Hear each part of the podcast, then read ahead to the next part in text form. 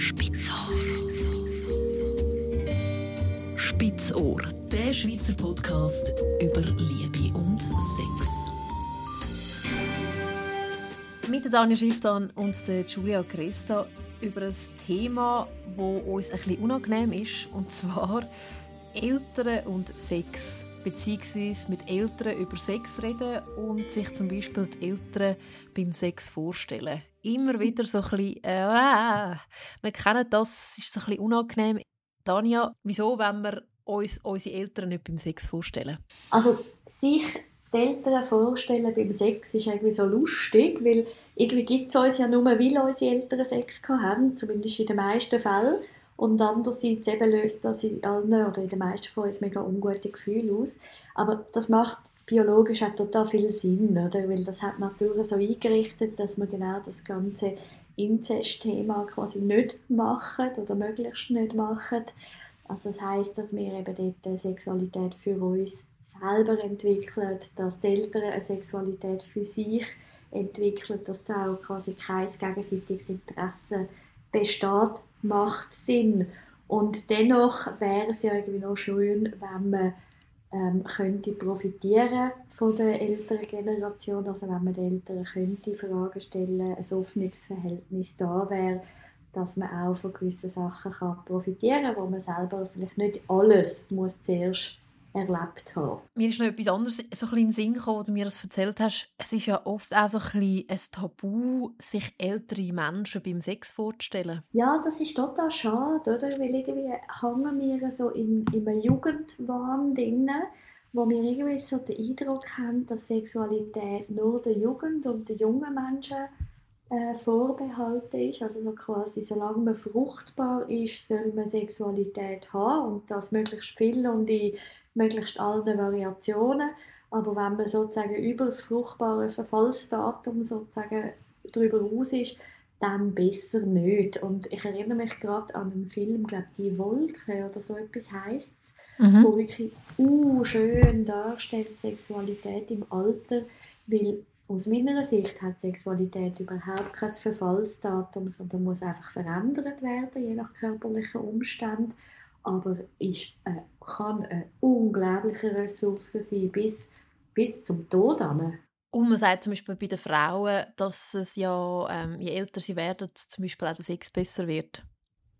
Ja, das ist eben häufiger so, weil die Frauen sich immer weniger sozusagen den sozialen Normen unterwerfen. Also sie sagen, je älter dass sie werden, desto mehr ähm, erlauben sie sich auch einfach das gut zu finden, was sie selber gut finden. Sie müssen nicht mehr gerecht werden. Sie müssen auch nicht mehr quasi Sexualität haben zum schwanger werden, sondern dürfen sich immer mehr nur auf ihre Empfindungen konzentrieren, konzentrieren und darum wird es natürlich schlussendlich auch besser. Nochmal zurück zum Thema Eltern und Sex. Also die Eltern, ähm, auch die, die Kommunikation, die ja amix auch so ein bisschen schwierig ist. An was liegt das, dass so die Eltern ein Mühe haben, mit dem Kind über das Thema Sex zu reden? Also meistens haben vor allem die Eltern Mühe, über Sex zu reden, die selber mit sich noch ein Stück weit im Knusch sind. Oder die selber irgendwie finden, das Thema ist ein bisschen peinlich oder ein bisschen unangenehm oder ein bisschen komisch oder sie machen sich ständig Sorgen, etwas falsch zu machen. Das ist zum Beispiel ein Teil, wo ich enorm von meinen Eltern profitiert habe. Ähm, mein Vater ist Tierarzt und hat mir schon sehr früh so die biologischen Sachen einfach erklärt. Also so, dass ich scheinbar mit zwei im Zoo gestanden bin und umgekehrt habe, schau mal, der riesige Penis von dem Aff. Und irgendwie alle Leute total schockiert sind. Aber darum irgendwie von meinem Vater her ist das völlig so natürlich gewesen, dass man das äh, weiß. So höre ich zum Beispiel auch von vielen Kindern oder Erwachsenen, die auf einem Hof aufgewachsen sind, dass das irgendwie einfach völlig normales Thema war, weil man gesehen hat, wie die Tiere sich decken etc. Ähm, und meine Mama war Kinderpsychologin und irgendwie auch dort, sie hat sich immer sehr Mühe gegeben, ähm, auch sich als Gesprächspartnerin anzubieten. Und als ich dann in der Uni war und von die Hause ausgezogen war, bin ich ein bisschen verschrocken, dass es irgendwie niemanden gibt, der mit mir die Fragen äh, bespricht und, und so quasi kultiviert. Und ich hatte ganz viele Fragen. Gehabt. Und dann habe ich so gemerkt, hey, es kann ja nicht sein, dass ich jetzt mit 20 und dann über 20 immer noch meine Mami frage und sonst irgendwie niemand mehr habe. Und so bin ich schlussendlich dann auch in meinem Beruf hineingekommen, dass ich gemerkt habe, hey, es braucht Ansprechpersonen, wenn eben die Eltern dann je nachdem sich nicht wohlfühlen damit. Du hast ja eigentlich ein super Beispiel in dem Sinne, oder, dass du wirklich Eltern hast, die sich geöffnet haben. Mhm. Wie schafft man das als Eltern? Also ich denke, etwas, wo, wo ich immer wieder auch in, in Elternfortbildungen sage, dass sich die Eltern auch für sich selber und dann auch für Kinder mal überhaupt Wörter überlegen. Also das Einfachste finde ich immer noch, wenn man Penis und Vulva und Vagina sagt, also wenn man schon von Anfang an, also ab Geburt mit sich selber und mit dem Kind wirklich anfängt, quasi Teil beim Namen zu nennen, dann hat man schon mal eine Sprache oder etwas, wo Wörter hat, wo Sprache hat, das fällt einem auch viel besser oder viel einfacher zum drüber schwätzen. Und wenn schon dort eben die erste Hürde ist, ja weißt das da unten links davon schräg hinterher, ähm, dann ist da einfach ein U-Knopf drin. Also das ist so wie der erste Teil. Und dann der zweite Teil ist, dass man ganz viel mit sich selber auch vor dem Spiegel kann üben oder dass man sich selber die Wörter sozusagen sagt.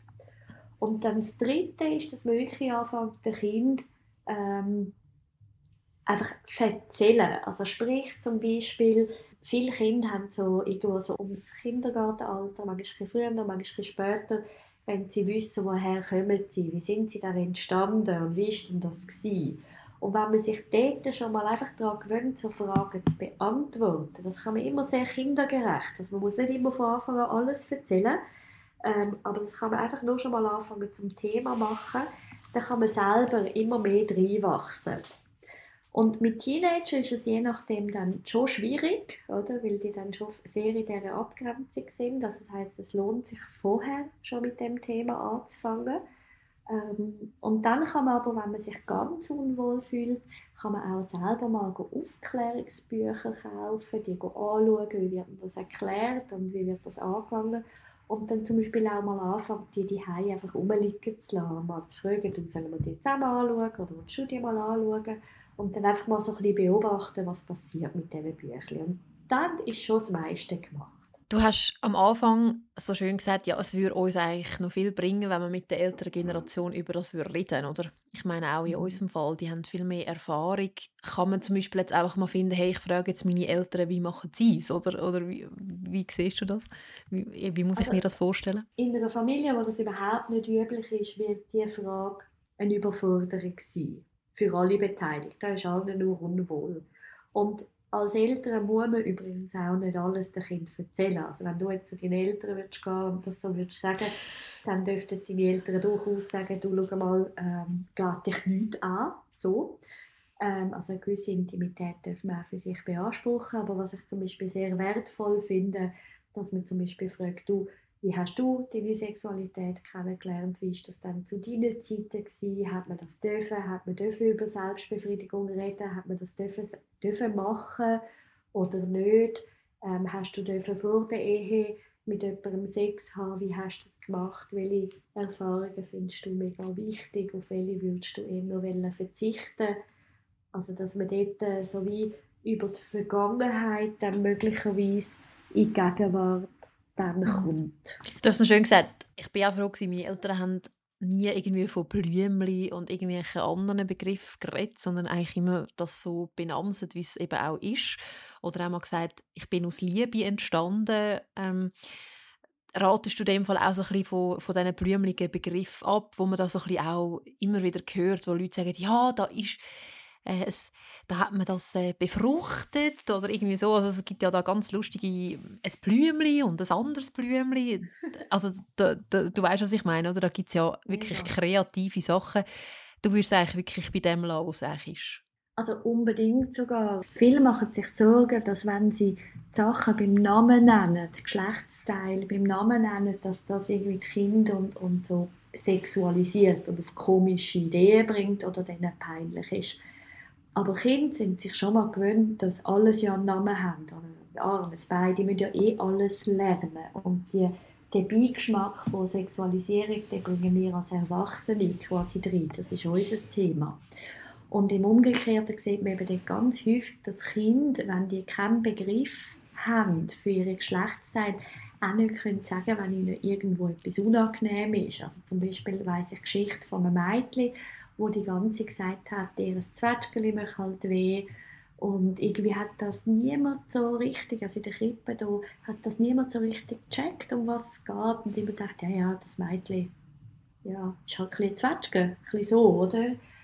Und ähm, das klingt jetzt so ein bisschen humoristisch, aber das ist nicht lässig, weil irgendwann eine Woche später hat man herausgefunden, dass das Mädchen mega Schmerzen hatte an ihrer Vulva, aber irgendwie sich kein Betreuer und die Eltern irgendwie nicht getraut haben, um wirklich darauf herzuschauen, oder wie das so ein Tabuthema war. Und dort wäre es zum Beispiel viel hilfreicher gewesen, wenn das Mädchen schon gewusst hat, das wäre die Vulva und sie kann dann auch viel besser zeigen und erklären, um was es geht. Und halt so Fantasiewerte sind besser wie keine, aber es braucht sie eigentlich nicht. Man macht sich keinen Gefallen damit. Der Podcast ist ja auch ein bisschen entstanden, weil ja der Wunsch ein bisschen da war, auch von meiner Seite und auch von deiner Seite, dass man einfach offener über Sex redet, oder?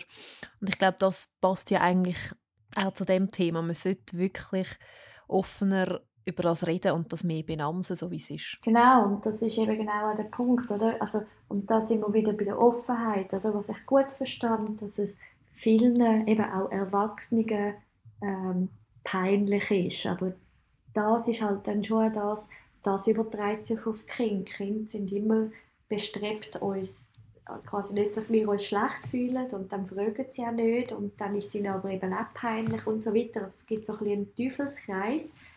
Ähm, und wenn eben die Eltern dort wie, wie würden lernen, um selber schon mal die Sachen beim Namen, zu nennen, also zum Beispiel eben nur schon am Partner oder Partnerin können sagen, was in eurer Vulva, Vagina, Penis, Hoden etc. gefällt, ähm, schön ist, wo was sich wie anfühlt. Also wenn man für sich selber das schon mal gelernt hat, dann fällt es auch leichter mit dem Kind. Und gleichzeitig, was natürlich schon auch wichtig ist, wenn Kind ganz klar sagen, du, ich will nicht mit dir reden, dann muss man die auch nicht zwingen. Also so nach dem Motto, mein Sohn, sitz ab, ich muss jetzt mit dir reden. Das muss ja dann schon auch nicht sein. Aber gleichzeitig kann man eben schon vermitteln, schau, ich wäre im Fall dann da und weißt, vielleicht können die dann mal fragen. Oder man schwätzt eben selber ein bisschen vor sich hin und sagt so, ja, weißt, manchmal finde ich es ein bisschen komisch mit meinem Körper, manchmal äh, kützelt es einfach so oder manchmal macht es irgendwie dieses oder jenes. Ähm, dass man auch den Kindern immer wieder ein bisschen Gelegenheit gibt, um darauf einzusteigen, also dass es nicht so Mauern gibt. Spitzohr. Spitzohr. Der Schweizer Podcast über Liebe und Sex. Alle Informationen auch auf spitzohr.ch.